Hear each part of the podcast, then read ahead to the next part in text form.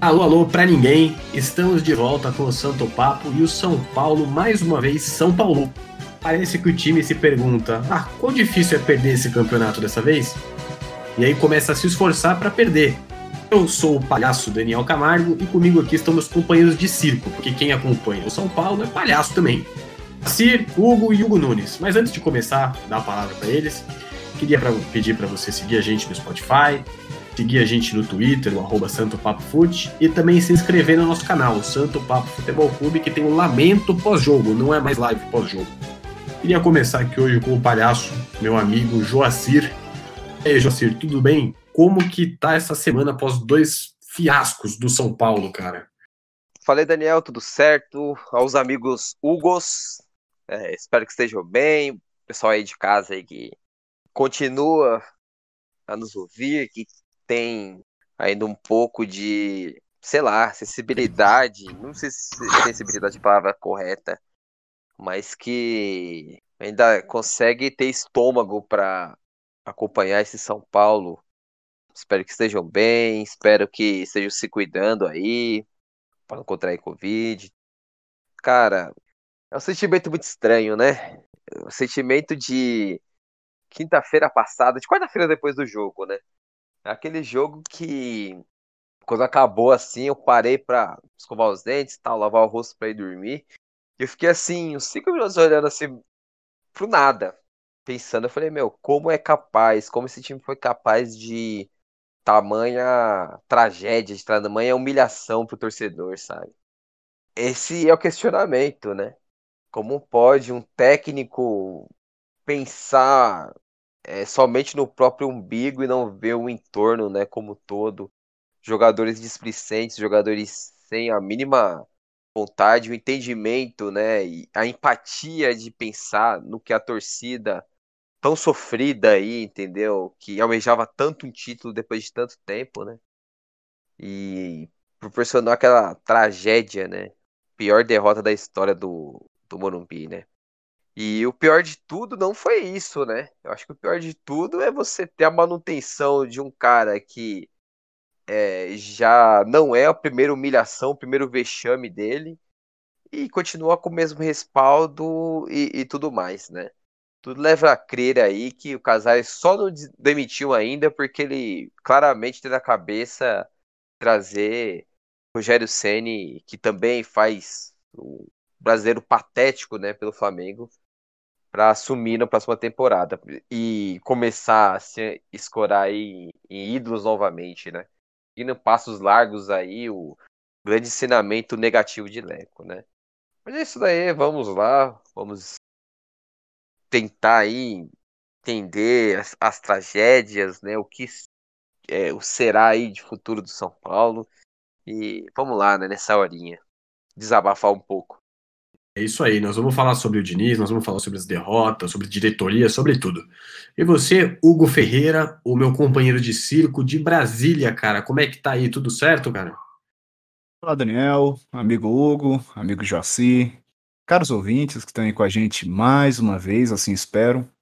É, rapaz, a coisa tá complicada demais. O que já não dava muita esperança depois do, dos últimos jogos, então foi enterrado de vez. Duvido muito que o São Paulo brigue ainda pelo título. Já duvidava antes, agora mais ainda, quase certo. Mesmo com os resultados, digamos, favoráveis dos nossos rivais, né? Flamengo derrapou, Grêmio não venceu, possibilitou ao Inter descolar um pouquinho. Enfim, não tem nada de bom, não, cara. Só, só coisa ruim. São Paulino estava vacinado, mas foi criada uma esperança nele ilusória.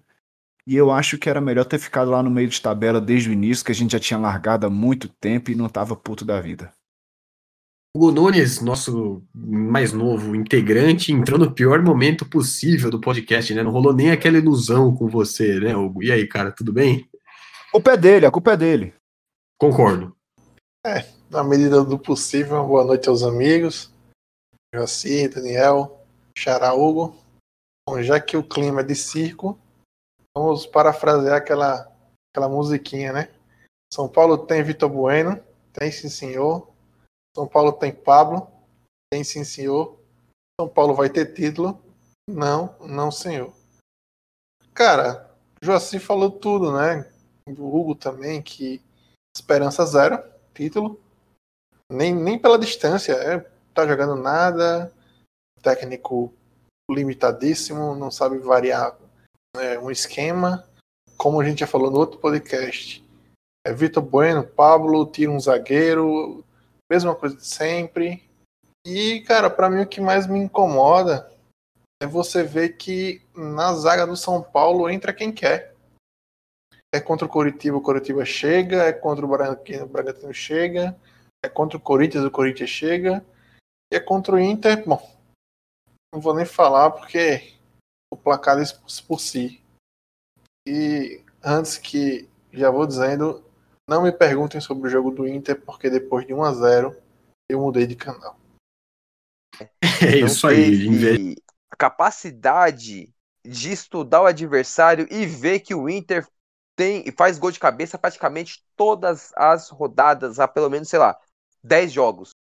É isso que é o pior, porque ele colocou o time mais baixo possível para enfrentar um, um jogo aéreo forte. Então já vamos começar a falar desse jogo contra o Inter aí mesmo. É, mesmo com o Hugo Nunes tendo mudado de canal, todo mundo já viu a tragédia que foi. Foi hat-trick do cara virando a cabeça para fazer o, o, último gol. Foi Daniel Alves também fazendo isso, perdendo o jogo dentro da nossa área. Então já queria saber aqui, puxar aqui o Hugo. Cara, isso não passa a impressão de que tem alguma coisa maior acontecendo do que o gramado? Olha, pensando direitinho, assim, tentando analisar todos os fatores, a situação é tão ruim que a gente não pode desconsiderar nada. Porém, é, antes da gente cogitar aqui problemas de diretoria, que devem ter ocorrido, sem dúvida, uma mudança assim, de gestão, ainda mais no São Paulo, já não é nenhuma novidade que causa um, um entreveiro danado. A questão do pássaro ter saído, jogadores confiarem nele, não sei o quê, pode ter uma influência, mas eu fico ainda mais abismado se isso se confirmar que eles estão prejudicando justamente aquele que mais confia neles, né? Que é o treinador Diniz. Então, se eles acham que, que podem agir dessa forma, ter uma queda de rendimento tão brusca por conta da ausência de um, de um, um diretor, eles estão prejudicando quem muito não tem a ver com isso, né? Que é o técnico. Agora, a minha visão, a minha mesmo, particular, tá? É queda de rendimento mesmo por conta da previsibilidade da equipe. O São Paulo já não é a equipe surpresa. Nos últimos cinco jogos, zero vitórias, três derrotas e dois empates.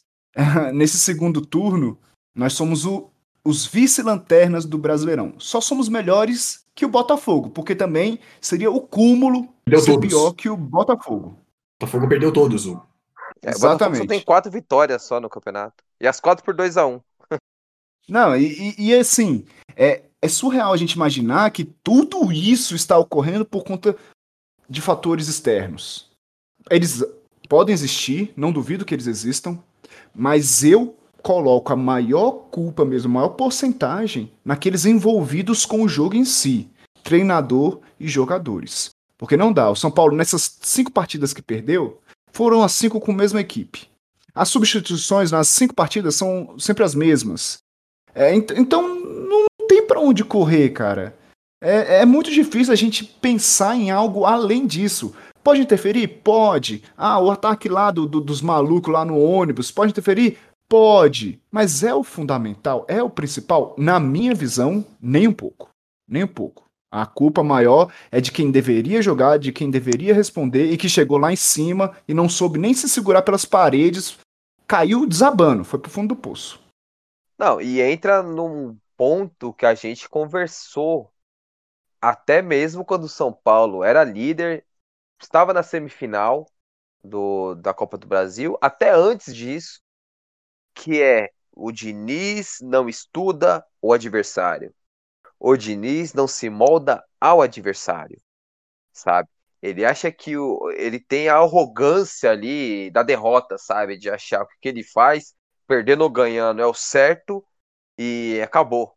Que o adversário tem que se moldar a ele, sabe? É uma visão tipo, sei lá, ele, ele se acha o Guardiola, o o Barcelona de Guardiola ali, sabe? Ou se não, sei lá, o o Real Madrid do Zidane e Cristiano Ronaldo, que ganhou tudo na Europa, sabe?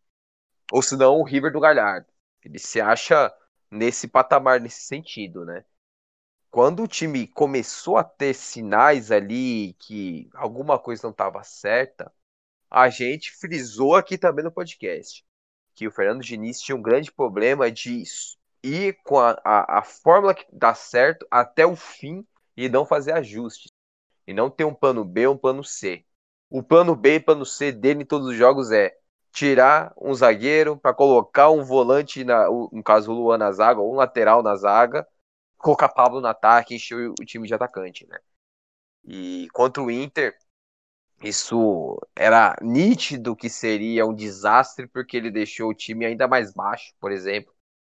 E o Arnaldo Ribeiro até mesmo frisou no, na live que eles fizeram no canal dele com o Tironi ontem, no pós-jogo, do jogo do Inter, né?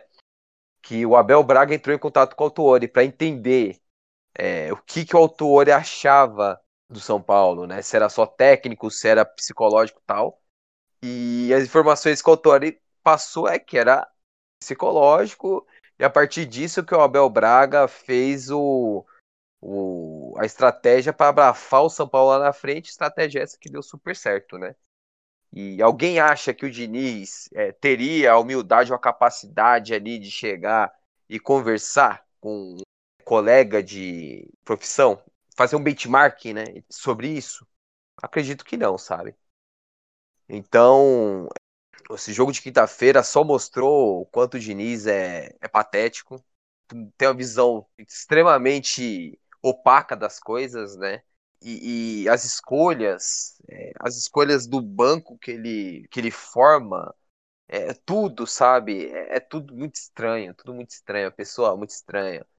Sei lá, eu acho que o, o único sentimento que o São Paulo tem é revolta, uma revolta tão grande que se torna até uma complacência é, visto o tamanho do choque, né?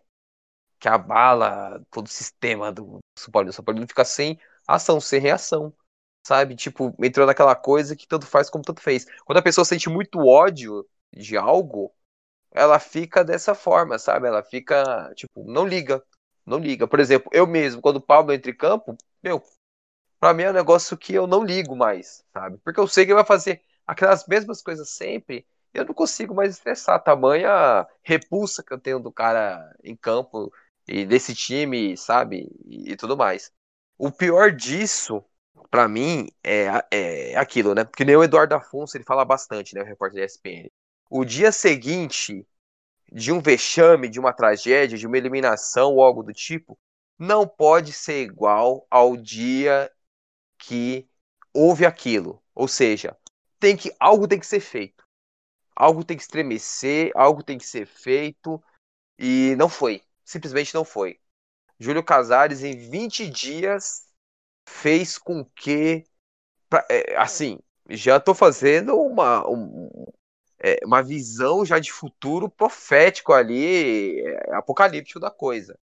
Que ele, em 20 dias, jogou no lixo toda a credibilidade ou todo o respaldo que poderia ter. Porque o cara simplesmente não fez nada, deixou o Fernando Diniz, sabe, continuar no, no, no cargo, não afastou o jogador, não fez nada. A gente pode falar o que for do Juvenal Juvencio, mas eu duvido que com o Juvenal do Juvencio isso aconteceria. Tanto é que vamos lembrar o que aconteceu depois que São Paulo foi eliminado daquela forma é, vergonhosa contra o Atlético Mineiro na Libertadores. E toda essa passividade do Casares vai ser é, vai ser cobrada muito caro, porque eu tenho certeza que dentro do ali do, do, do, conselho e tudo mais, já deve ser uma pólvora, e essa pólvora já tá acesa, sabe? É, o pavio dela. É uma vergonha, uma vergonha. É, finalizando mesmo, né? Já partindo ali pro jogo contra o Curitiba, não sei se o Hugo vai querer falar alguma coisa, né? O Hugo Nunes. Mas enfim, eu falei para os amigos, falei no Twitter que o time de sábado tinha que ser totalmente distinto do time que foi de quarta-feira. Eu sacaria meio mundo ali, talvez só manteria os caras que correram, sabe, que brigaram, que tentaram alguma coisa, só manteria ali Arboleda, manteria Luan, Luciano, que no sacrifício jogou bem, sabe? Só deixaria esses caras. E, mano, mete reserva, coloca um 3-5-2, sabe? Faz um, um, time alto e naquela a gente não vai tomar gol, a gente vai fazer gol na boa, a gente vai manter isso daqui para pelo menos assentar o time, né? E não, a gente viu a mesma coisa de sempre, as mesmas mexidas de sempre, as mesmas escalações de sempre. A gente viu Galeano e Gonçalo Garneiro fora do banco, é, cinco, é, três, três zagueiros no banco, né? Três defensores no banco. Para na hora do vamos ver tomar um gol de contra-ataque puxado pelo Ricardo Oliveira. Enfim, é isso daí, é a arrogância pela derrota, né? A prepotência pela derrota, né? Que Fernando Diniz prega, né? É o primeiro protesto que eu quero fazer. Eu tô longe de ser um homem de pouca fé. Eu tive fé, eu tô tendo fé com São Paulo desde 2012 e até agora nada. Então, é, fé também tem limite. Tá? Segundo protesto que eu, eu ia fazer, mas ele mudou de rumo. Foi o meu xará. É, primeiro pela pergunta do Daniel sobre questão de diretoria e que o meu xará começou a ir pelo um caminho mas foi por outro que eu concordo, que para mim culpado é o cara dentro de campo. Eu já tô de saco cheio dessa história de que São Paulo não ganha nada porque tem problema de bastidor, porque tem problema de diretoria, porque o Aidá, porque o Leco, e agora o Casares. Cara, tô de saco cheio. Todo time tem problema e todo time tá ganhando desde sempre. O Santos teve o impeachment do presidente agora há pouco e tá na final da Libertadores. O Palmeiras é uma briga eterna entre a Leila e o presidente. O Corinthians, quando foi campeão com o ex-técnico lá, o Carilli, ele foi a terceira opção, porque o Corinthians tentou dois técnicos, não conseguiu e o André falou: então deixa o Carilli para ver o que resolve. O Carilli foi campeão brasileiro com o Corinthians. O Cruzeiro, aquela coisa patética que a gente vê onde o Cruzeiro está hoje, foi campeão da Copa do Brasil. Então, assim, eu estou de saco cheio dessa história de que tudo no São Paulo é errado com a diretoria. É errado porque a gente tá com um monte de jogador bundão há um bom tempo, que o cara, a gente tinha tudo para sair de uma fila e eu não sei por qual motivo tá esse choro, esse mimimi desses jogadores, que agora entregou o título de mão beijada pro, pro patético Inter, que já tinha entregado o campeonato, bota o Abel para ver o que, que resolve dentro de campo. Os caras têm que resolver dentro de campo. E aí você entra também num assunto de que o São Paulo tomou uma goleada, né? Foi 5 a 1 O time do Abel Braga, não é nenhum técnico estrangeiro, não é nenhum técnico novo, é o Abel Braga, que tem quase 70 anos, de trabalhos ruins e colocou 5 no São Paulo, né? Tem realmente alguma coisa muito estranha. Os jogadores simplesmente pararam de jogar, e aí eu já concordo que não tem nenhuma justificativa plausível para o jogador simplesmente parar de trabalhar se o teu chefe é de demitido ou acaba o contrato do teu chefe, você não para de trabalhar, então eles não têm que fazer isso. E mas eu também queria falar já puxando do jogo do Inter para o jogo contra o Coritiba, muito se falou de uma reunião, né, da diretoria com o Diniz, com, com o Murici participando, e não sei o quê, falando que ia acabar a saidinha, que ia mudar o esquema de jogo, que a diretoria pediu mudanças. O Fernando Diniz. E o time foi praticamente a mesma coisa, né, em campo. É, ia ser o Tietchan, mas aí o Gabriel Sara deu lá a caganeira e entrou o Tietchan do mesmo jeito. É, eu queria saber aqui de você, o Joacir, é, o Diniz também já não parece que jogou a toalha, assim, ah, não vou mudar mais nada, me demita ou qualquer coisa, ou será que ele é burro e cabeça dura a ponto de realmente acreditar que esse esquema vai ter jeito? Olha, Daniel, eu acho que ele não tem a capacidade de fazer o time jogar de outra forma. É, vamos lembrar, o Fernando Diniz, é, naquela primeira partida contra o Flamengo do Jorge Jesus, empatou 0 a 0 com chances reais de vitória, quando perdeu o gol e tudo mais, e falou que o São Paulo tinha jogado mal e que não tinha a cara dele. E que, curiosamente, foi um dos jogos é, do São Paulo aí nos últimos dois anos, talvez, que o time mais batalhou, mais buscou e mais competiu. Acho que isso diz muito sobre o que é o, o Fernando Diniz, né? Então eu acho que ele não tem a capacidade de fazer com que o time jogue de outra forma. Você falou ali sobre o Abel. A gente riu sobre o Abel Braga, porque ali o Inter, a gente via o Inter do Cudê, que era um time muito intenso, marcava em cima, aquele 4-1-3-2 dele, né, que a gente, quem acompanha o futebol argentino, cansou de ver no Central e no Racing, e algo muito intenso tal. Cudê saiu, Abel entrou. Abel tentou fazer aquilo, o time não encaixava porque não tinha capacidade para aquilo. O que, que ele fez? Pouco a pouco, ele mudou, foi moldando o time para forma trivial de jogo ali para cumprir tabela, entre aspas, né? Formar um time para ser minimamente competitivo na Libertadores e foi contra o Boca. Só não eliminou o Boca na bomboneira pelo, por um erro de pênalti, né? E com isso ali ele montou o trivial dele, que foi ali uma linha é, é, de defesa, apesar do Rodinei é, forte, sólida, né? Com Moledo e Cuesta altos, né? Muito figura ali na bola aérea. Moisés, que é um jogador alto e forte também, trouxe de volta o Rodrigo Dourado, que é muito forte na bola aérea também. E o Dourado, muito tempo ali lesionado, voltou e voltou jogando muita bola. Ele colocou o Edenilson para ser o motorzinho e abriu o Patrick do lado esquerdo, justamente para dar também essa, essa velocidade, né?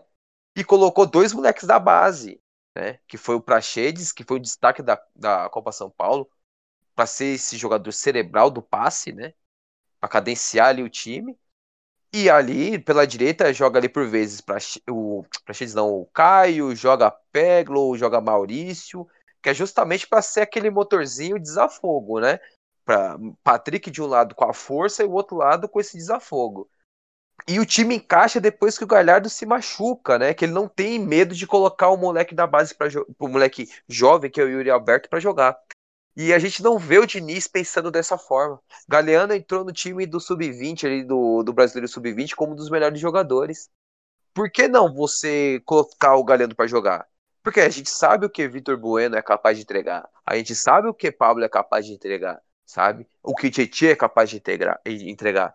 Por que não colocar o Galeano, trazer o, Antônio Falcão, que fez o Campeonato Brasileiro Sub-20 muito bom, trazer o, o Marco Júnior para ser um banco ali do Luan, já que dizem que não tem banco, ou até mesmo colocar o Rodrigo Nestor para jogar mais?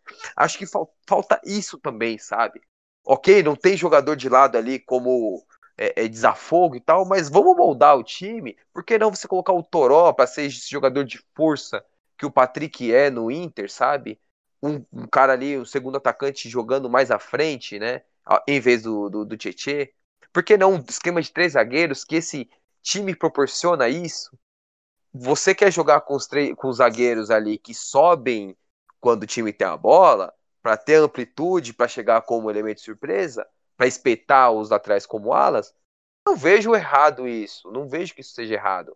Mas você tem que fazer mecanismos para que isso dê certo, para você não deixar o buraco que o time é, né? Porque o time do São Paulo é, é, é, parece um time de pelada quando tem a bola, né? Porque o pessoal tá fica próximo de onde tem a bola, a cobertura é feita ali de forma péssima, porque o pessoal não é, é respeita, né?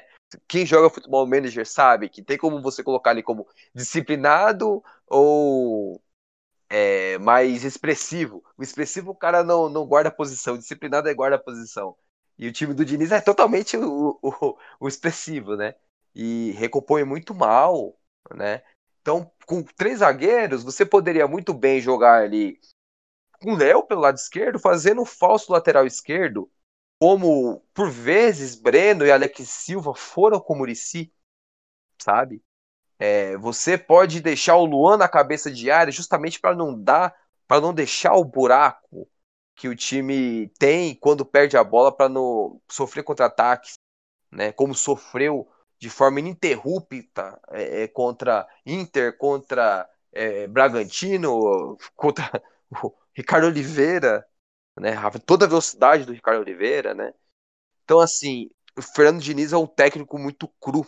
Pior não é isso para mim. Pior é que ele é um técnico que ele é tão voltado das convicções que ele não evolui como ser humano, porque o ser humano, é, é, é, você evoluir profissionalmente é uma evolução que vem é, não só dos seus conhecimentos tal, mas como ser humano, porque até você adquirir aqueles conhecimentos você aprende coisas novas, né? Você é, se molda de forma diferente, né?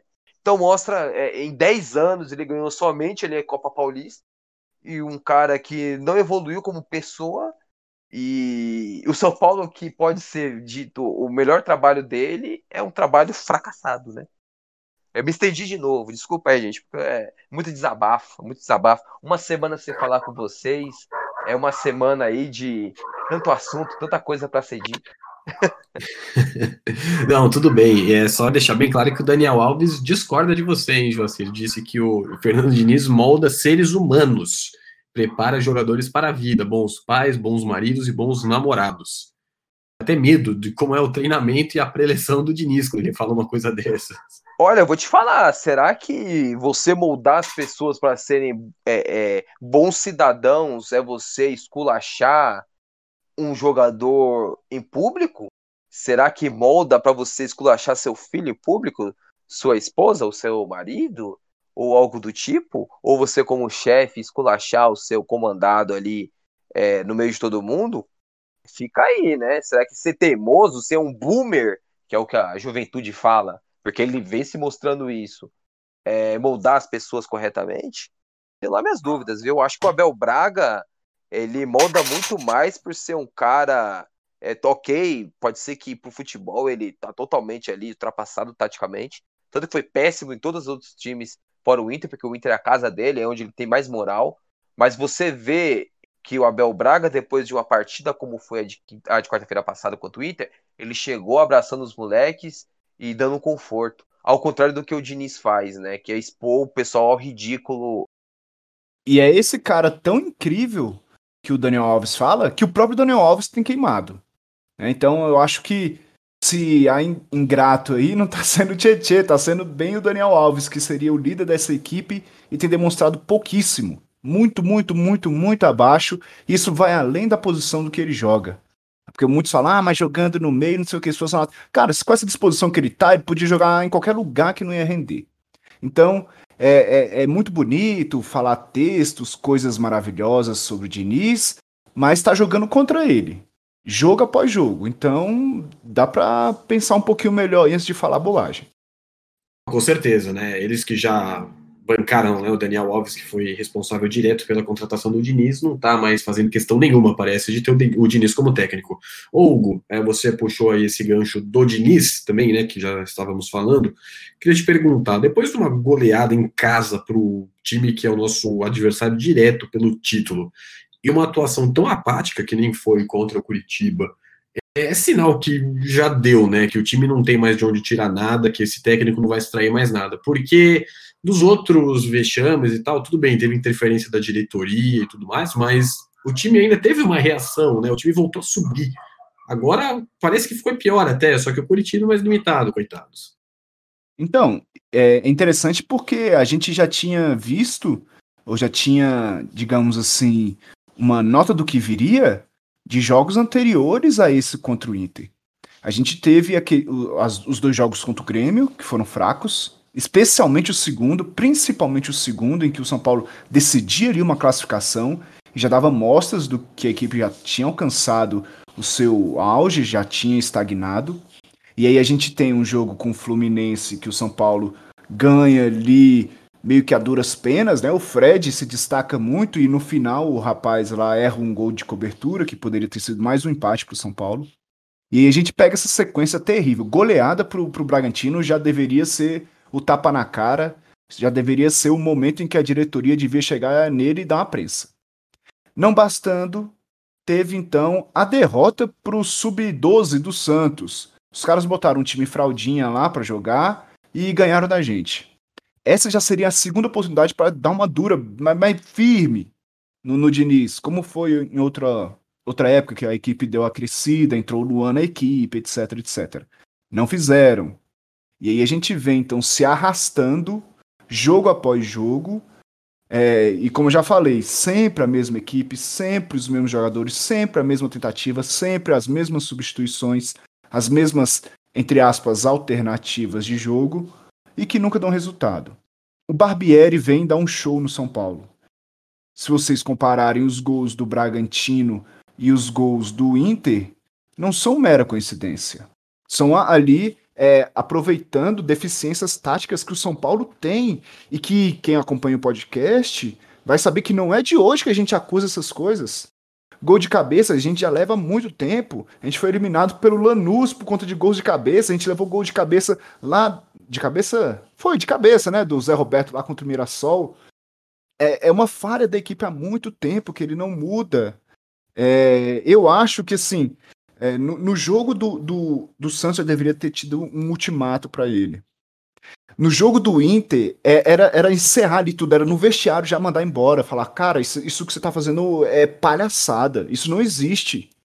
E para completar, eles vêm, dizem que, que fazem exigências para ele, e eu acho que ele cagou para as exigências de todo mundo da diretoria, né? Que chegou lá no jogo contra o Curitiba, botou os mesmos caras, o time deu uma, digamos assim, uma reduzida ali no primeiro tempo naqueles toques de lado, mas continuou sendo improdutivo. Se a gente for pegar aí, o Curitiba teve duas boas chances com o incrível Galdesani de cabeça, que poderia ter sido mais um jogo em que o São Paulo termina o primeiro tempo uh, perdendo. Peguei uma estatística aqui, nos últimos cinco jogos o São Paulo terminou o primeiro tempo perdendo em três deles. Poxa, se eu todo jogo tô perdendo o primeiro tempo, isso não tem a ver com a escalação que eu coloco para iniciar o jogo? Hugo, só, só um adendo, viu? Fora as duas chances do grande Galdesani, teve o contra-ataque em que o possante Neilton chutou para longe, mas é, ficou sozinho com o zagueiro. Sim, sim, mas essa já, já foi no segundo tempo, né? Que o, o Neilton entrou no decorrer da partida, não foi? Não, não sim, mas assim, só para você ver como qualquer um entra na zaga do São Paulo. É, eu acredito que se a gente estivesse jogando com o Grêmio na Copa do Brasil até hoje, a gente não faria gol. Mas é incrível que, como na zaga do São Paulo, todo mundo, qualquer um, é do Neilton ao Ricardo Oliveira com 50 anos, o, o Sub-12 do Santos, o, o, time do grande Abel Braga, que, meu Deus, assim, qualquer um entra na zaga do São Paulo. Rapidinho, Hugo, pior disso, é você sofrer contra-golpe ganhando a partida. Você estava ganhando a partida o Coritiba, eles, ele entrou para fazer o contragolpe, que se você dá a bola Coritiba, o Coritiba não ia produzir nada ali, porque o Coritiba tinha 11 desfalques é, na, na, no sábado. Como que você, ganhando uma partida, vindo numa crise do jeito que tá, como é que você continua é, é, jogando para frente ofensivamente? Eu não falo isso, né? Mas é, é de forma tão é, sem inteligência, né? De forma tão burra. Como é que você vai continuar com um zagueiro, sendo que a sua cabeça de área estava livre? E, ó, cinco minutos antes do, do, gol, eu falei no nosso WhatsApp. Gente, o Sarrafiori tá com espaço. A cabeça de área do São Paulo tá livre. Como que o cara que tava lá, ele não viu uma coisa dessa? Ele foi mexer aos 40 do segundo tempo. Ele achava que tava tudo certo, tudo, tudo bem. E assim, só para terminar agora a, essa, esse paralelo entre jogo do Inter e jogo do Curitiba, a questão da falta de inteligência, como o Joaci bem falou, para mim é o principal. Né? A gente muitas vezes cobra mais ambição do São Paulo, mais é, desejo de, de vencer, de querer mais. Faltou foi inteligência, cara. O São Paulo não sabe se portar contra determinados adversários. Contra o Curitiba, foi, foi de uma falta de inteligência absurda. para não dizer burrice, tá? Vou, vou ser generoso aqui. Faltou inteligência total. Gente, segura essa bola, roda o jogo e, e aproveita as chances que tem, cara. Não existe, velho, não existe isso. O São Paulo teve a oportunidade de matar o jogo, não quis. O São Paulo teve a oportunidade de acabar com o jogo ali, trancar o jogo, não quis. E aí vem o professor Diniz na coletiva dele reclamando que, ah, outras vezes eu recuei a equipe também e levamos gols da mesma forma. Só que depois ele mesmo se contradiz, dizendo que ele já faria aquela substituição, mesmo se o, o gol não tivesse saído. Então, poxa, se decida. Assuma logo que demorou para mexer, assuma logo que ele não confia no elenco todo dele, que ele só confia naqueles 12, 13, no máximo 14 jogadores e pronto. Porque a gente pega aí o, o trouxe bem logo no início. A gente foi com três zagueiros para o banco de reservas, dois goleiros, sem Galeano, sem Carneiro. E assim, o Yuri Alberto tinha acabado de destruir a gente. O cara é destaque do sub-20 e destruiu a gente. Três gols. Bragantino nem, nem se fala, né? Quem, quem destrói a gente. O Santos também com um monte de menino. E o cara não pode botar o Galeano para jogar, diz que não tá pronto. O Pablo tá muito pronto, né? É incrível isso. Então, o, o Luciano, muitas vezes, jogando no sacrifício, tá pronto. E assim, não vou criticá-lo, tá? Porque ele é um dos poucos que tem se salvado, ele e o Arboleda. Mas assim, ele tá abusando nos mesmos caras, não cria alternativas. Chega uma hora que ele olha para trás e não tem quem botar, porque ele nunca deu rodagem para equipe. Então você vê que todos os pontos que a gente pega aí para avaliar o São Paulo acabam convergindo no Diniz. Poxa, ele tem uma posição de liderança, ele tem uma posição de, digamos, mandatário. Ele escolhe quem joga e quem não joga. Ele escolhe se ele vai rodar o elenco ou não, para quem ele vai dar chances ou para quem ele vai insistir até morrer. E se ele não tem opções, muitas delas é porque ele não trabalha. Da mesma forma que ele criou o Sara, acredito que a maioria aqui não era a favor dele, ele também deixou de usar outros jogadores nesse embalo que poderiam é, melhorar um pouco a qualidade da equipe, dar um pouco mais de gás, de volúpia, sei lá, sair do diferente. E não fez. Agora ele tá pagando por isso. Essa previsibilidade dele tá cobrando muito caro não necessariamente dele também, né? Porque ele já disse que não tem medo de perder emprego, mas cobra da gente, dos São Paulinos, né? Dos palhaços que ainda tem esperança com essa equipe dela ganhar um título algum dia. Verdade. E é um time completamente estéreo, né? Você vê aquele toque de bola, saída caranguejo, ou que nem o Arnaldo Ribeiro batizou a saidinha do Diniz. É só toque de lado lento. Quando um verdadeiro time que gosta né, de, de ter a posse de bola, de trocar passes, é, não estou falando que o Vasco é isso, mas seria algo mais próximo do que foi o terceiro gol, né? O gol do Cano contra o Atlético Mineiro.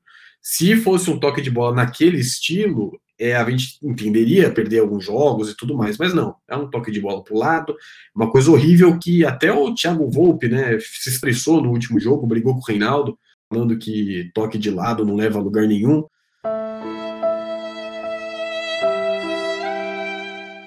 E já puxando aqui o gancho do Volpe, eu queria puxar aqui o Hugo Nunes. É, cara, não dá para deixar de falar também daquele acontecimento de antes do jogo, só para a gente dar uma pincelada também. Você acha que interferiu alguma coisa essa história do ônibus do São Paulo na, na atuação em campo? Eu acho que tem um pouco de muleta, porque já estavam jogando mal, mas também não deve ser uma coisa que ajuda, né? Primeiramente é condenar que isso é um absurdo. Em pleno 2021, você ter um ônibus de jogador sofrendo emboscada, né? Então isso aí já, já é o cúmulo. Agora, que é muleta é, cara. Eles não pararam de jogar por causa desse, dessa emboscada. Pra, o último jogo bom do, do, São Paulo, bom, bom, foi contra o Atlético Mineiro. Mas está jogando mal desde o Corinthians. Então, essa muleta aí de que passou, jogou mal por causa da, do, da emboscada é falácia. Mas que Pô, em 2021 essas coisas ainda acontecem é um absurdo. E só um adendo. Quem, quem tem que, que, que verificar essas coisas é, nesse caso aí eu concordo, é a direção. A direção, que pelo que parece, é um cara de dentro que deu, deu a, a dica de por onde o São Paulo ia passar. Se for isso, isso aí é um absurdo que, que não tem tamanho.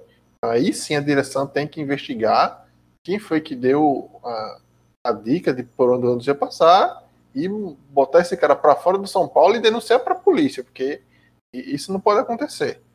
Mas hum, eu não, não para mim não tem relação entre jogar mal com essa com essa emboscada. Certo, para mim também não tem muito dessa relação.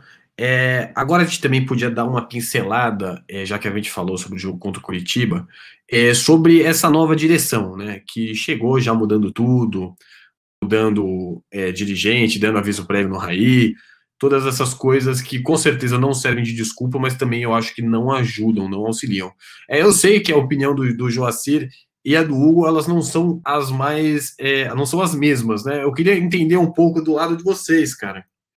Então, ó, a minha opinião sobre isso, o Pássaro tem todo o porém aí, que é um cara é, que a torcida não gosta por ser palmeirense, porque eu acho algo idiota, tanto faz se o cara for não for, o importante é ele ser um bom gestor, né, um bom é, nome ali para comandar tal, e ele se mostrou é, não ser, por mais que trouxe ali, jogar, teve, teve ali contratações interessantes, o Afran, Daniel Alves, é, na época do que foi tal, mas ele não se mostrou o cara capaz porque também contratou Trellis, Jean, Diego Souza e outros por um valor ali é, exorbitante, né? Só que o cara, ele meio que tinha o respaldo e o respeito dos jogadores, porque ele era meio daquele cara tipo Juvenal. Se você promete Coca-Cola, não dê Pepsi, né? Então ele era tipo desse cara, o que ele prometia, ele cumpria, ele fazia questão ali de é, é, cumprir o acordado, né? E me parece que isso pegou, né? Que ele era um cara muito querido e na saída dele ficou ali, né? Deu uma estremecida. O que, pelo amor de Deus, né? Se os caras são jogadores profissionais, estão no time do tamanho de São Paulo, poder colocar o nome na história de um clube esfacelado aí, na gana por títulos há tantos anos aí, 12 anos sem ganhar título nacional, né? A nível Brasil tal. Os caras simplesmente ficarem de melindre com isso, que nem o Daniel Alves falou na, na coletiva semana passada, é uma patifaria, uma baixaria e só mostra que os caras, esses caras têm que vazar. E, mas assim, era algo totalmente evitável pelo Casares. É, faltava dois meses aí para faltavam dois meses aí para terminar o, a temporada. Pô, termina a temporada, sabe? O clima tava bom, continua com o mesmo clima, continua com o mesmo, o mesmo ambiente. E depois, acabando ali o torneio, sabe? Ratificou ali o título, aí faz as mudanças devidas, né? Aí o que acontece hoje é um time que não tem um cara é, que nem o Pássaro, que agora é o Belmonte, né? Aconteceu o que aconteceu lá sobre aquele ato terrorista, porque essa é coisa de terrorista, com conivência da direção, né? Então a gente vê que o Casares fez ali, entre aspas, uma limpa, principalmente também no que estava dando certo, que é a comunicação do São Paulo. Só que as laranjas podres continuam no entorno, tem informação, tem influência, tem livre acesso e proporcionam é, é, cenas é, do nível, do baixíssimo nível, como as que a gente viu no sábado, né? Então, assim, é, era uma situação totalmente evitável, né? Resumindo, é, eu acho que não deveria ter mexido nessa estrutura e eu sei que o Hugo vai falar que é contrário tal, porque o chefe novo tem que vir, tem que mexer e tal. Eu concordo, Porém, com jogadores mimados, como Daniel Alves é, por exemplo, é, que tem a chave do, do vestiário, acho que poderia ter segurado um pouco ali, né? Mas o pavão Júlio Casares quis é, é, atirar para todos os cantos, aparecer em todos os lados. No momento decisivo, que era para aparecer contra o Curitiba, foi uma notinha ali, uma notinha ali, papapá, papapá. Sinto falta do Leco não aparecendo, né? Quis aparecer na foto do título, não vai ter Exatamente. Título. Bom, mas nisso eu vou concordar com, com o Joaci. Poderia ter esperado sim. Eu não, não vou ser contra, não. Eu também acho que não precisava. Acho que não tem para que ter pressa de, de, de, eleição mudar agora. Não, poderia fazer um acordo. Ó, vamos fazer o seguinte: é um ano, foi um ano atípico. Vamos esperar dois mesinhos, deixa quieto e tal. Isso aí eu concordo. Mas que, para mim, é 95% técnico e jogador, é 5% é essa, essa, essa troca, porque realmente fica com esse, esses carinhas mimadinhos. Agora, cara, o que me incomoda é que eu, só para encerrar, eu não vou lembrar quem foi, qual foi o ex-jogador, não sei se foi o Pedrinho ou se foi o a ESPN, eu não vou lembrar quem foi. Que ele falou, ou foi o Zinho, acho que foi o Zinho. Ele falou: essa questão de diretoria só incomoda jogador se ou se você prometer e não cumprir, ou se não pagar salário. Mas se trocou a comunicação, se trocou isso aqui, o jogador não tá nem aí. Ele só, que, ele só não quer que mexa no campo e no salário dele. O resto, o jogador não tá nem aí. E, cara, esses jogadores de São Paulo são tão alienados que eu, honestamente, eu não acredito que Daniel Alves, que Brenner, que, enfim, que esses caras tão preocupados com pássaro, com sei o que. Estão, eles são tão. De, vivem em outro mundo. Acho que eles foram com, com o Pato lá para Patolândia e não, não acredito que foi uma mudança. Para mim é uma muleta dizer que foi uma mudança de, de direção. Mas que poderia ter esperado, eu concordo com, com o Jossi, poderia sim. É, o fato da discussão não era nem não era nem esse necessariamente. é que a gente, eu acho que no fundo todo mundo concorda, cara. A culpa maior é justamente dos jogadores e dos envolvidos com o gramado ali, comissão técnica e jogadores.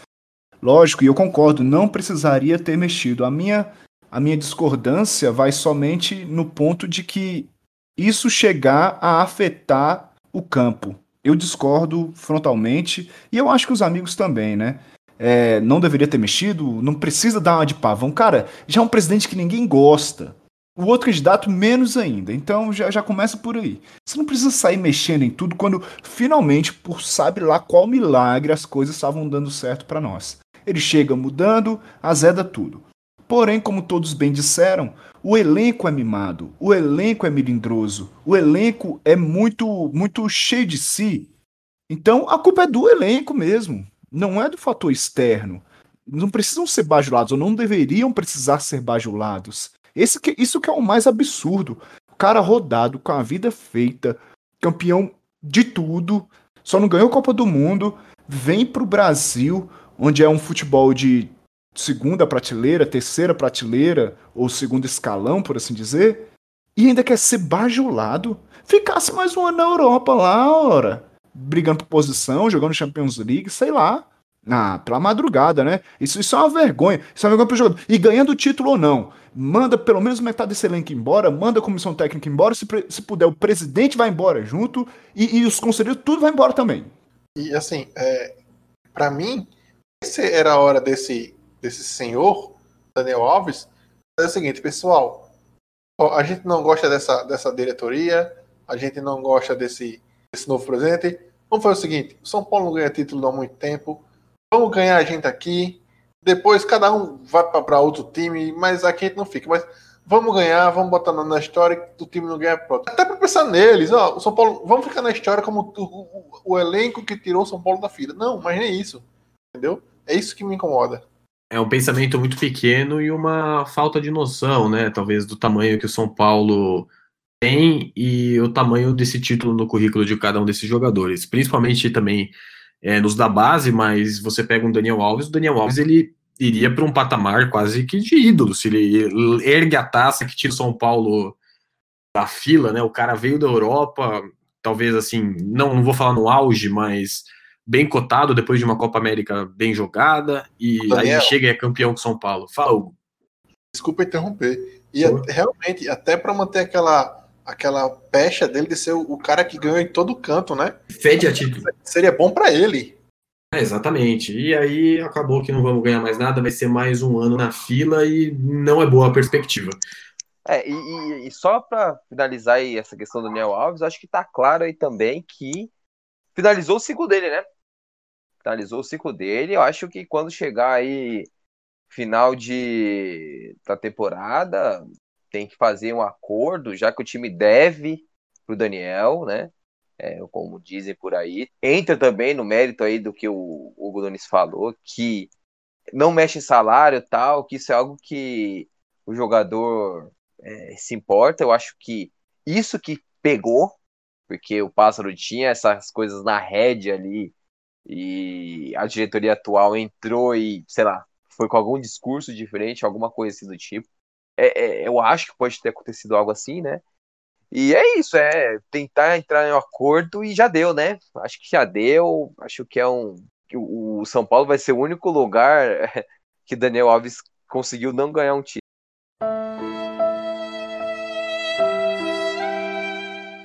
você puxou esse assunto aí de dispensa mais cedo, falou agora de novo, e o Hugo também falou de rescisão do elenco.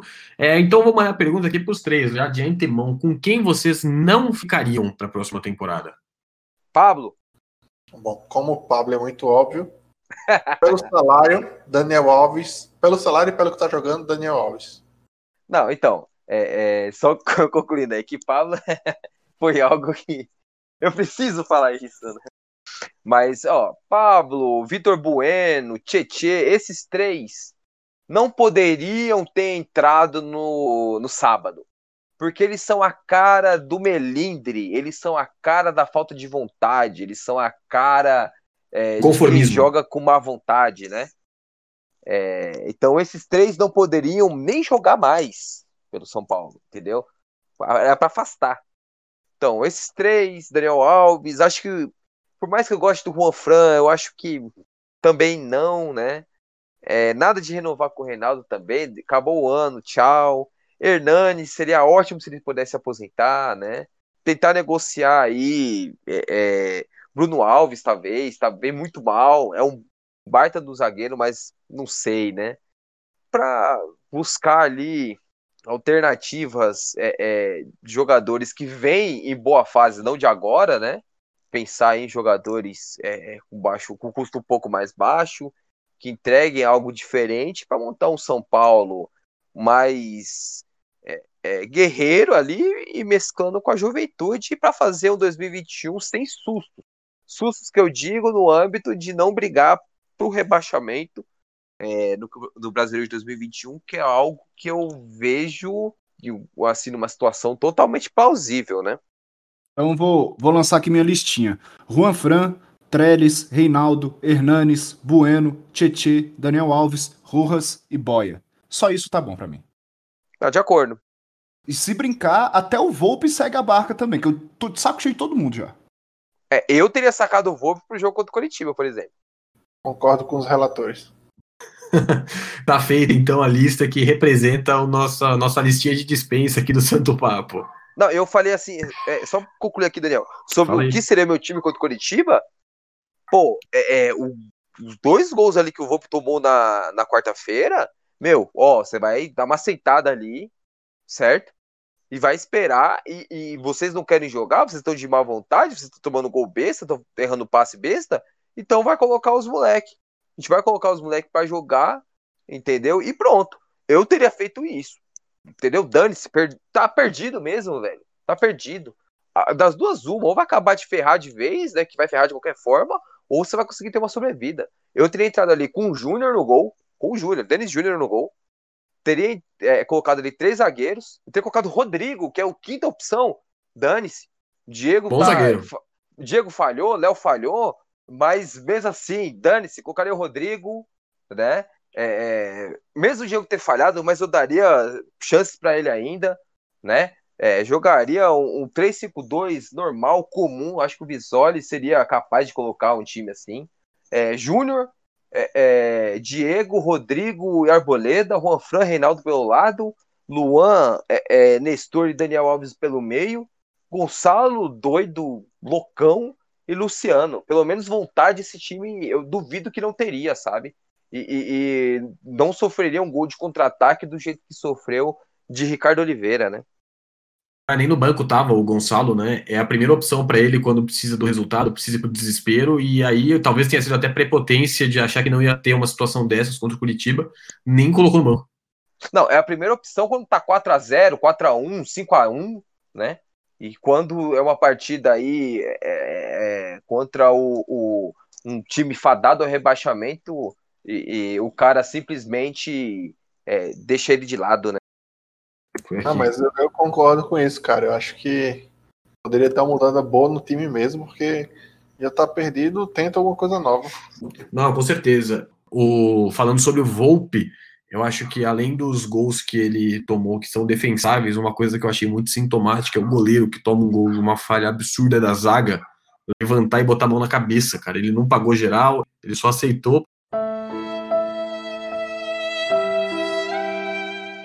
Criticamos tanto o Diniz nesse podcast que eu quero chegar uma pergunta aqui na lata para vocês. É, começando aí pelo Joacir já, já deixando bem claro que eu acredito que ele vai sair no, no final do campeonato ou antes, ele não fica para a próxima temporada. Quem você traria e quem você acha que a diretoria vai trazer? Ó, é, eu primeiro, antes de sonhar com algo, eu vou falar quem o, o Casares vai trazer e o porquê que o Diniz não caiu. Não caiu porque o Ceni tá empregado. Eu acho que é nítido isso que o Casares está esperando o Ceni cair. Se, se por exemplo, o Flamengo perde contra o Grêmio na quinta, eu acho que o Ceni cai e é inevitável que o Diniz caia. É 10 minutos depois. É, ou se não ganhar do Atlético Goianiense, que é algo muito plausível também, né? E eu acho que vai ser ele. Ou ele ou o Abel Braga. Eu acho que vai ser um dos dois. E talvez o Thiago Nunes, mas não, acho que vai ser os dois. Um dos dois. É, e que eu traria? Cara, eu acho que a hora do São Paulo não é. Primeiro, São Paulino tá traumatizado com o Fernando Diniz, com o estilo Fernando Diniz, né? Por mais que eu adore ali o Osório, é... acho que o Osório é muito mais técnico, mas não seria o momento para ele de invenções ou algo do tipo, do jeito que o Osório gosta. É, então, para mim, não seria Osório, não seria BKC, é, não seria nenhum técnico nesse sentido. Ariel Holan, é, nenhum, até mesmo o Thiago Nunes, não seria nenhum técnico nesse sentido. Para mim, seria algum técnico ali que seja um ponta é, é, com a mão mais, mais montar um time competitivo, um time humilde, mas que jogue com vontade, disciplina tática. Não sei se pragmático, mas é, é que faça o time jogar bem com as peças que tem. São Paulo tá low cost, né? Vai ser baixo custo e tem que aproveitar o jovem, né? Nessa lista, óbvio que o Aguirre seria estaria nessa lista para mim. Eu acho que o Aguirre é, tem esse, essas qualidades e conhece o, o futebol sul-americano. É, o Angel Ramírez não é nesse sentido, ele é um cara ali que preza ali o time ofensivo tal. Mas pensando ali no, no, trabalho de médio prazo, longo prazo, ele seria interessante caso o Inter não é, não feche, que talvez, não sei, se o Abel for campeão, pode ser que ele continue no time, né? E pensando aqui, ó, é, é eu não parei para pensar, é, não cogitei, por exemplo, Crespo, não acho, talvez ele vá para o Chile, mas não acho ainda que seria a vez dele, mas o meu nome acho que seria Pablo Repeto, técnico da LDU. Um cara que levou o Del Valle, é, que virou sensação anos depois, ao primeiro, a primeira final de Libertadores, primeira final sul-americana do time em 2016, que montou ali um Guarani do Paraguai competitivo também, é, que montou um defensor competitivo também é, no começo de carreira, e que montou uma LDU competitiva com jogadores é, misturando ali básico o time principal, que trucidou o São Paulo, não foi bem contra o Santos, sim. Mas eu acho que é um cara interessante. Eu acho que é um cara que sabe se moldar com o que o elenco precisa. Se é para ter um time ofensivo, coloca o time mais para frente. Um time defensivo, ele faz mania de cinco. Ele se camufla ali, né? Se pega conforme o adversário. Eu acho que ele seria um nome interessante. Bom, sendo breve, quem eu acho que vem? Rogério Ceni. Quem eu traria, sinceramente, Lisca doido. Eu sou favorável a Lisca, desculpa aí, gente. E eu sou favorável a Lisca e a Guto Ferreira. Por incrível que pareça, eu sou favorável aos dois. Né? Porque eu acho que o nível do São Paulo atual não. Acho que eles estão bem de acordo. Então, eu não, não vou tanto com o Joacir no sentido de quebrar de novo um trabalho que já tem sido feito, porque o São Paulo faz isso já todo ano. É, mudando estilo, mudando estilo, aí traz cada hora traz um treinador que não tem nada a ver com o antecessor, que também não tem nada a ver com o que a diretoria já tá pensando em trazer lá na frente. É, sei lá, cara. E, e, também discordo de uma equipe que queira jogar como o Diniz. O Diniz é único até nisso. Ele consegue ser ruim até nisso.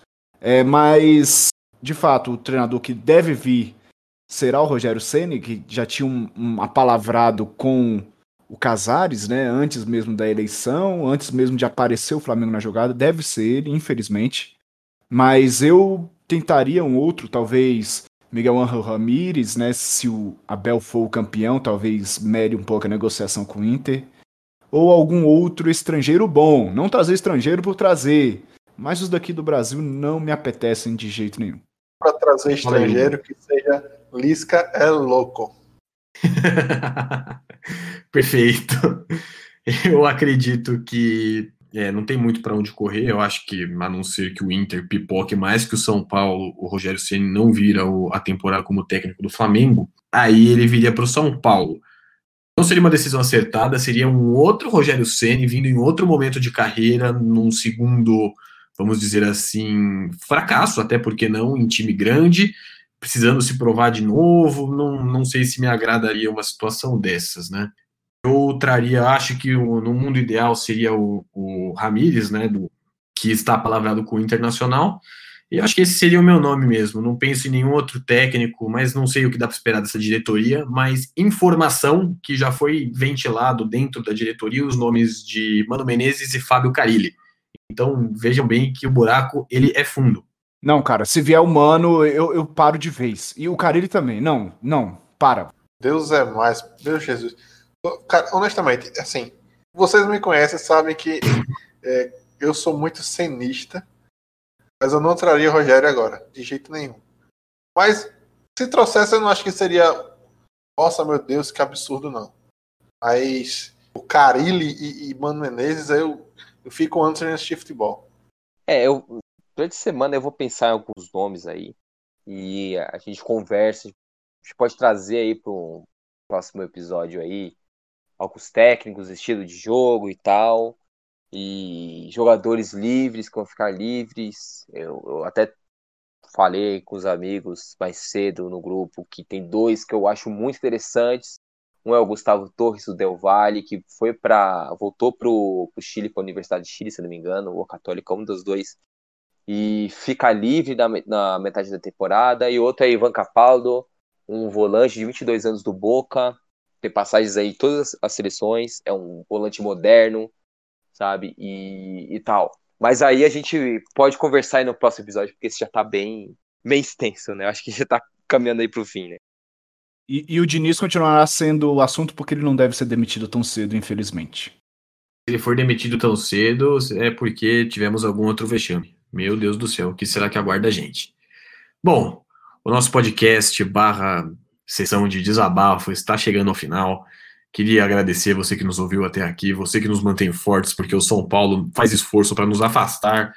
É, queria pedir para reforçar, né, para seguir a gente aqui no Spotify, onde você estiver ouvindo a gente, seguir a gente no Twitter, arroba Santo Papo Fute, e se inscrever no nosso canal Santo Papo Futebol Clube. E aí, Joacir, suas considerações finais, cara. Só agradecer aí mais uma vez esse, essa hora aí de conversa, né? Esse divã e fomos impostos aí para desabafar um pouco, falar um pouco sobre o que a gente pensa aí, que eu acho que a maioria dos, dos torcedores de São Paulo aí pensam sobre a situação do nosso clube, né? E destacar, né, que agora está rolando aí, vai começar dentro aí de um minuto, agora 8 horas da noite do dia 25, né? é, aniversário de São Paulo e do São Paulo Futebol Clube, né? Então, ficar aí, pelo menos isso pode ser, né, é, vangloriado, festejado hoje, né? 91 anos aí de São Paulo, né? Que agora começou a final da Copa do Brasil é, Sub-17 entre São Paulo e Fluminense. Confronto dificílimo. Fluminense é o melhor time Sub-17 para mim, disparado no Brasil. Tanto que fez 6 a 1 no Flamengo no primeiro jogo da semifinal e 3 no segundo jogo. E tem moleques ali como Kaique, o John Kennedy, que foi pro time principal, tá jogando muito. Tem Miguel Silveira, que também já subiu. Enfim, tem tudo para ser um grande jogo. Que o, o time aí de Cotia nos dê um pouco aí de alento, né? Que é algo que falta aí do time principal. Deixar um abraço aí para todo mundo e uma ótima semana, né? Valeu, Joacir. Hugo Nunes, eu sei que você queria fazer o mesmo destaque que o Joacir, mas ele roubou o seu momento, cara. Sua chance aí de falar alguma outra coisa. Como o Moa falou, agora assisti a final São Paulo, mas meu destaque é parabéns São Paulo, 91 anos, nosso clube.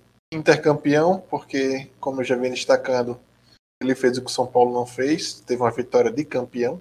E vamos ver o que, é que acontece no final dessa temporada. Um grande abraço aos amigos. Até a próxima.